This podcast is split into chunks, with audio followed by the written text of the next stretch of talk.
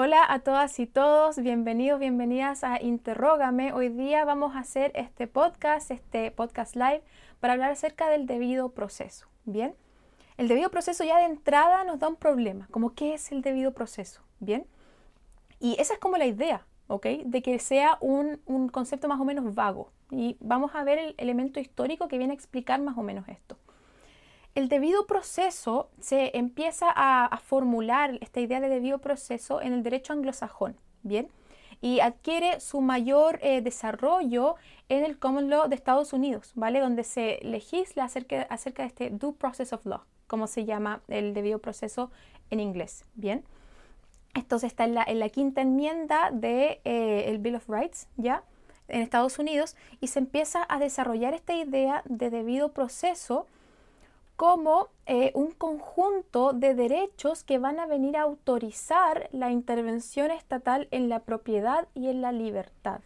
Entonces se dejó muy claro desde un principio, James Madison lo dejó muy claro desde un principio, que el debido proceso no es un concepto estático, sino que es un concepto que viene a incluir muchas garantías, ¿vale? Esa es la idea, es la idea de que sea vago, porque si establecemos un catálogo cerrado de derechos, después va a venir un caso concreto, un caso extraño, donde no se cumple con una garantía que pareciera ser una garantía, pero como no está en este listado, no vamos a invalidar el juicio, por ejemplo. Entonces la idea es que el concepto de debido proceso sea amplio y sea más o menos vago. ¿ok? Y ese es el contexto histórico del debido proceso en el common law. ¿Vale? En Chile no hablamos de debido proceso. Ustedes pueden hojear la constitución vigente y se van a dar cuenta que el debido proceso con esas palabras no se menciona. Hablamos de el, procedimiento racional y justo o el procedimiento previo legalmente tramitado, ¿verdad? En el artículo 19 de la Constitución, pero no hablamos de debido proceso.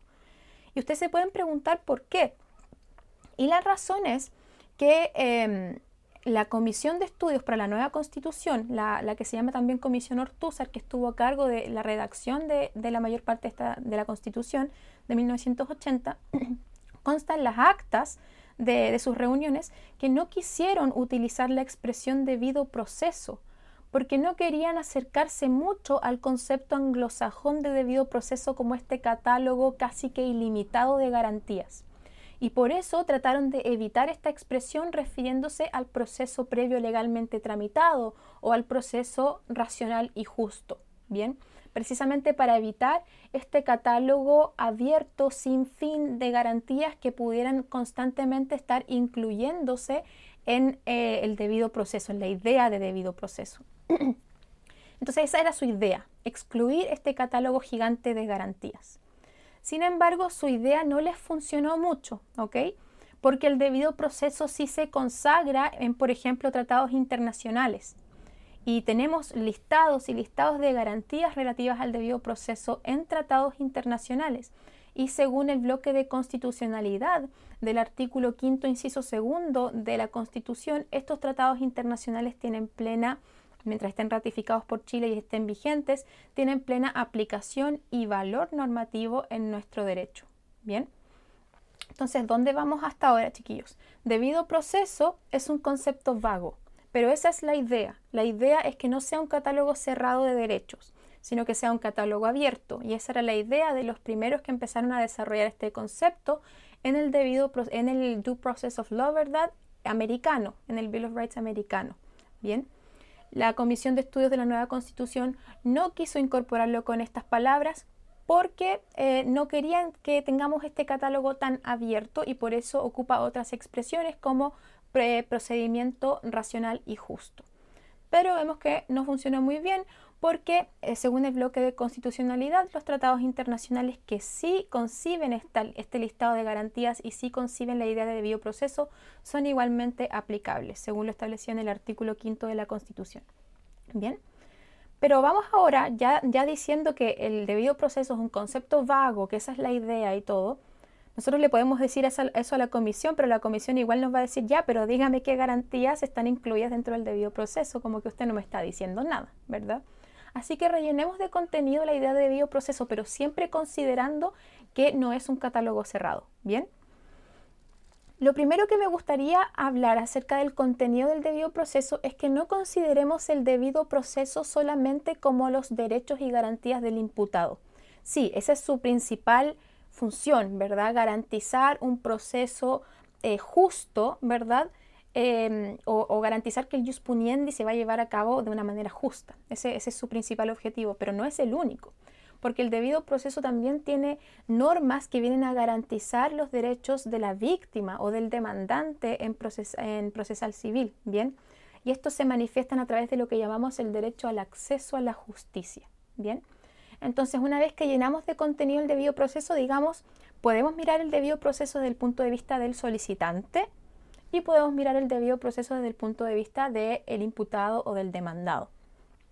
Empecemos con el punto de vista del demandante o de la víctima.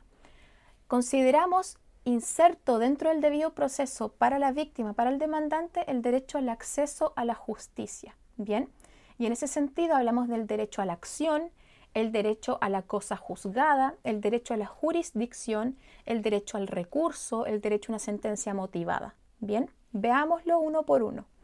El derecho a la acción supone que yo tengo el derecho para hacer andar el aparato jurisdiccional del Estado. Bien, y este derecho a la acción lo podemos considerar como inserto en eh, el contrato social. Bien, es una cuestión pero sumamente importante eh, para, estas, eh, para nuestro Estado, en verdad, para el gobierno. ¿Por qué?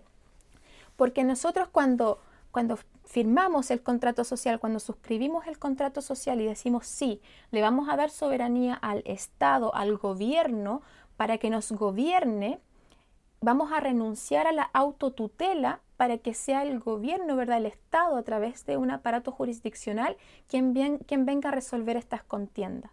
Entonces, en el momento en que yo renuncio a la autotutela, se establece el correlativo derecho a que una contienda sea resuelta por el órgano jurisdiccional del Estado, que son los tribunales. Bien, entonces tengo derecho a la acción. Y desde un punto de vista procesal civil, no olvidar que, que la acción es este derecho para hacer andar el aparato jurisdiccional y se dirige contra el Estado, no contra el demandado. ¿ok? Lo que se dirige contra el demandado es la pretensión, el beneficio inmediato que yo pretendo eh, encontrar con la sentencia. Eso se dirige contra el demandado. La acción, como derecho para hacer andar el aparato jurisdiccional, se dirige contra el Estado. Bien, ese es el derecho a la acción y más que nada su definición. Ustedes me pueden preguntar si, si acaso está establecido en la Constitución, no expresamente el derecho a la acción, pero sí los profesores, los autores, dicen que eh, está establecido en el artículo 19 cuando se asegura a todas las personas el eh, derecho a la igual protección en sus derechos. Ahí se establecería el derecho a la acción. También decíamos que tenemos el derecho a la jurisdicción. Y el derecho a la jurisdicción, aquí yo les recomiendo irse a la definición de jurisdicción, ¿vale? La jurisdicción como el poder, deber que tiene el Estado que a través de sus órganos jurisdiccionales va a resolver asuntos de contienda, eh, de una contienda, perdón, de cierta trascendencia jurídica que se dé en, el orden jurisdiccional, en el orden temporal, ¿verdad? Con efecto de cosa juzgada y eventual posibilidad de ejecución, ¿ok? Entonces, tomando ese concepto de jurisdicción, es que podemos rellenar de contenido el derecho a la jurisdicción. Yo tengo derecho a que la contienda sea resuelta por un órgano jurisdiccional. Tengo derecho a que este órgano jurisdiccional, su sentencia, ¿verdad?, tenga efecto de cosa juzgada. Tengo, tengo, derecho a que la sentencia pueda ser ejecutada por ese mismo tribunal, o sea, que se hagan en realidad sus decisiones, ¿verdad? Tengo derecho a, que, a demandar verdad por asuntos de trascendencia jurídica, etc. Entonces, hace estrecha relación con la definición de jurisdicción. Bien. También decíamos que podemos mencionar en los derechos que tiene el demandante, la víctima en la idea del debido proceso, el derecho al recurso. Yo tengo derecho a recurrir ante un tribunal superior para que revise la decisión del inferior jerárquico. Bien, y ese es un derecho dentro de la idea del debido proceso. Tengo también derecho a que se llegue, se arribe a una decisión sin dilaciones indebidas. Que también está en el caso del imputado, el derecho a ser juzgado dentro de un plazo razonable. Tengo derecho a que la jurisdicción se ejerza en un plazo razonable. Yo no, dentro de la idea entonces de acceso a la justicia, no me pueden asegurar el acceso a la justicia en 20 años más, ¿verdad? Tiene que ser en un plazo razonable, ¿ok? Entonces no se olviden que el debido proceso también eh, involucra, también eh, considera al demandante, al que quiere buscar el acceso a la justicia o a la víctima. Bien.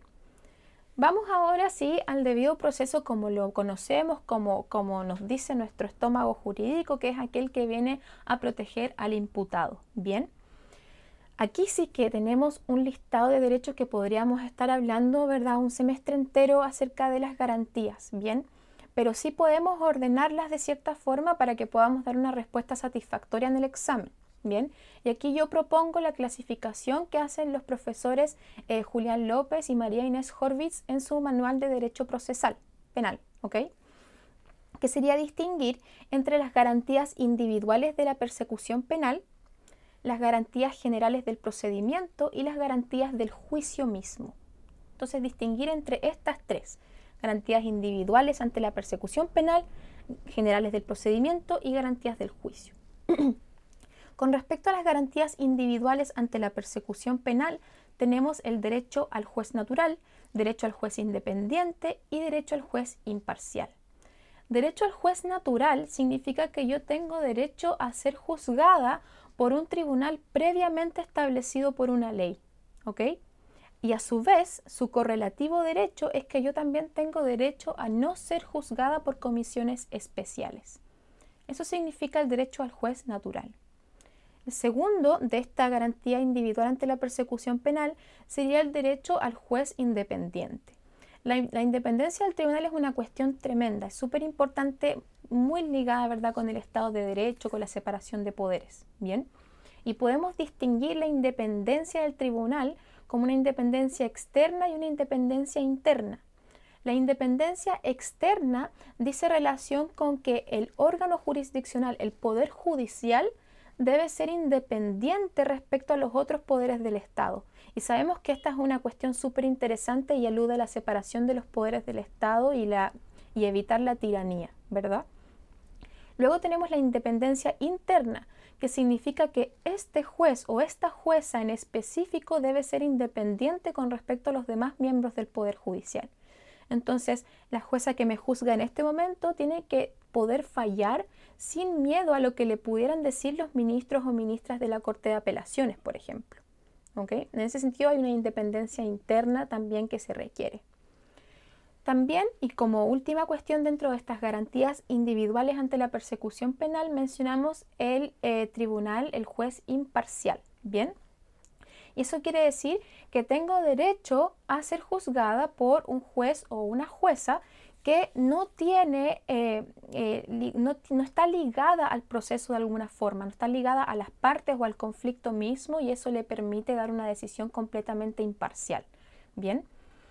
Y con respecto ahora a aterrizando un poquito estas garantías del juez eh, imparcial e independiente un poco más al proceso penal, esto podemos decir que también significa que el tribunal que es llamado a conocer del juicio oral, el tribunal oral en lo penal, tiene que ser imparcial en la medida que no tiene que haber conocido de la investigación previa.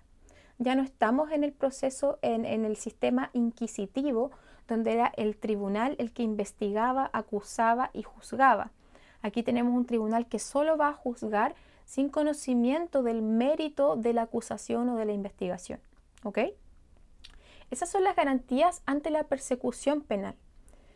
Decíamos que Horvitz y López luego distinguen las garantías generales del procedimiento, donde podemos señalar el derecho al juicio previo, ser juzgado dentro de un plazo razonable, derecho de defensa, la presunción de inocencia y la inadmisibilidad de la persecución penal múltiple. Bien, con respecto al juicio previo significa que toda sentencia tiene que estar eh, fundamentada en un juicio previo que se tramitó legalmente. No puede salir una sentencia de la nada. me tienen que haber a mí formalizado, ¿verdad? O requerido en un procedimiento simplificado y que después se siga adelante, ¿verdad? Con el resto del procedimiento para después culminar en una sentencia. Tiene que haber un juicio previo donde yo tuve la eh, oportunidad de defenderme. Bien. Ser juzgado dentro de un plazo razonable, ya algo veíamos sobre esto. El, el, derecho a acceso a la justicia y en este caso el derecho a ser juzgado razonable significa que no se puede, ¿verdad?, dejar, por ejemplo, una persona aterrizando la penal, no se puede dejar una persona en prisión preventiva o sujeto a cualquier otra medida cautelar por 20 años mientras se investiga. Y esto sí que es patente en el proceso penal porque sabemos que el plazo máximo de investigación en nuestro proceso penal es de dos años y además que la mayoría de las veces se dictan plazos judiciales de investigación mucho menores. En, la televisión lo vemos, ¿verdad? 30 días, 60 días de investigación y todo esto porque eh, el, el imputado tiene derecho a ser juzgado dentro de un plazo razonable. Bien. Derecho de defensa, tercera garantía que encontramos en las garantías generales del procedimiento. El derecho de defensa, yo sé que estamos todos tentados al tiro de hablar, tenemos derecho a una abogada o a un abogado, ¿verdad? Letrado, etc. Sí, tiene que ver con eso, pero no solamente con eso, ¿bien? Entonces, una respuesta correcta del derecho de defensa sería distinguir entre el derecho de defensa material y el derecho de defensa letrada o técnica, ¿bien? El derecho de defensa letrada o técnica se refiere a eso. Yo tengo derecho a una abogada o un abogado.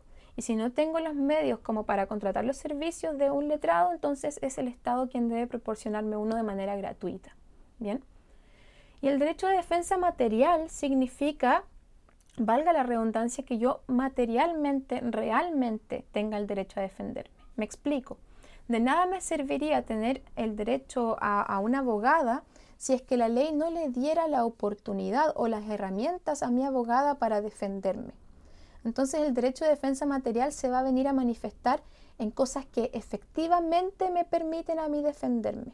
Por ejemplo, el acceso a la carpeta de investigación, saber qué cargos se me imputan para poder defenderme, el hecho de que pueda presentar prueba de descargo, el hecho de que pueda controvertir la prueba de cargo, la prueba del Ministerio Público. Bien, el hecho de que yo pueda contraexaminar a los testigos y a los peritos, Todas esas son herramientas que efectivamente me permiten la defensa y se este, traducen en esta defensa material. Bien. También tenemos la presunción de inocencia. La presunción de inocencia, aquí como yo creo que todos, todas sabemos, consiste en, este, en esta garantía individual del imputado que debe ser considerado inocente hasta que se pruebe más allá de toda duda razonable lo contrario. Bien. Y eh, con respecto a la presunción de inocencia, tenemos que distinguir entre la presunción de inocencia propiamente tal, que alude a que la carga de la prueba la tiene el Ministerio Público, quien tiene que probar más allá de toda duda razonable mi participación en el hecho que se me imputa. Y también significa una regla de trato, ¿ok? Una regla de trato que significa que la persona, el imputado, tiene que ser tratado como inocente. ¿Bien? mientras no se pruebe lo contrario. Y esto último se manifiesta en varias cosas, como por ejemplo que las personas que están en prisión preventiva tienen que estar en establecimientos distintos a los que ya están condenados por una sentencia ejecutoriada. Son tratados como inocentes y por eso no, eh, están, no, están, no permanecen en los mismos establecimientos. Y por último, tenemos garantías ya eh, que se refieren al juicio, ¿okay? el juicio mismo. Y en ese sentido tenemos derecho al juicio público, al juicio oral, al principio de inmediación y al principio de continuidad y concentración. Derecho al juicio público. Todos sabemos que hoy en día nosotros podemos ir al centro de justicia y asistir a los juicios orales. Bien, por regla general son públicos sin perjuicio de que se podría, ¿verdad?, ordenar que salga el público, por ejemplo, en ciertos juicios orales donde se afectan ciertos bienes jurídicos, ¿ok? por ejemplo, responsabilidad penal adolescente, por ejemplo, delitos sexuales u otra cosa que pudiera afectar, por ejemplo, la seguridad nacional, etc. Bien.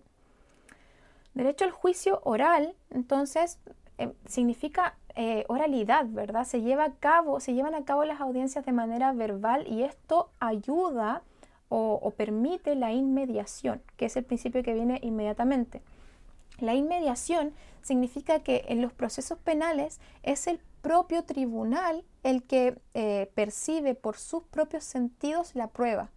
Es el tribunal el que ve la prueba. Es el tribunal el que escucha la prueba. Es el tribunal el que ve si es que el testigo estaba nervioso o si es que el testigo vino con las respuestas preparadas, ¿verdad? Y eso significa el principio de inmediación, que tiene que estar presente el tribunal en todo momento porque es él o ella, ¿verdad?, quien tiene que percibir la prueba por sus propios sentidos. Bien, así que debido proceso, chiquillos, chiquillas, eh, tengan mucho ojo con que no es tan fácil como, como lo creemos en una primera vista. Digamos que es, a partir de todo lo que yo he dicho, podríamos definirlo como un conjunto de garantías que están establecidas en diversos cuerpos legales, en la Constitución, en las leyes y en los tratados internacionales, que vienen a asegurar la justicia en el procedimiento, ¿verdad? Sabemos entonces que es un concepto vago, sabemos que es eh, un concepto, un catálogo abierto, ¿bien? Y esa es la idea, que sea vago, para que no tengamos un catálogo cerrado de derechos donde no podamos después eh, incluir otros, ¿bien? Entonces, ¿es un concepto vago? Sí, esa es la idea. Es un conjunto en ese sentido de derechos y garantías. Sepamos con qué rellenarlo, ¿ok? ¿Con qué rellenarlo? Con derechos estrictos, derechos precisos. Entonces, hablemos de la presunción de inocencia, hablemos del derecho de defensa, hablemos de eh, de todas las cosas que vimos hoy día, el derecho al juez independiente, imparcial, ¿verdad? Hablemos del juez natural. Entonces así tenemos que rellenarlo de contenido, pero siempre considerando también que está el derecho al acceso a la justicia. El debido proceso no solamente vela por el imputado, sino que también vela por la víctima, por el demandante que quiere acceder a la justicia. ¿Bien?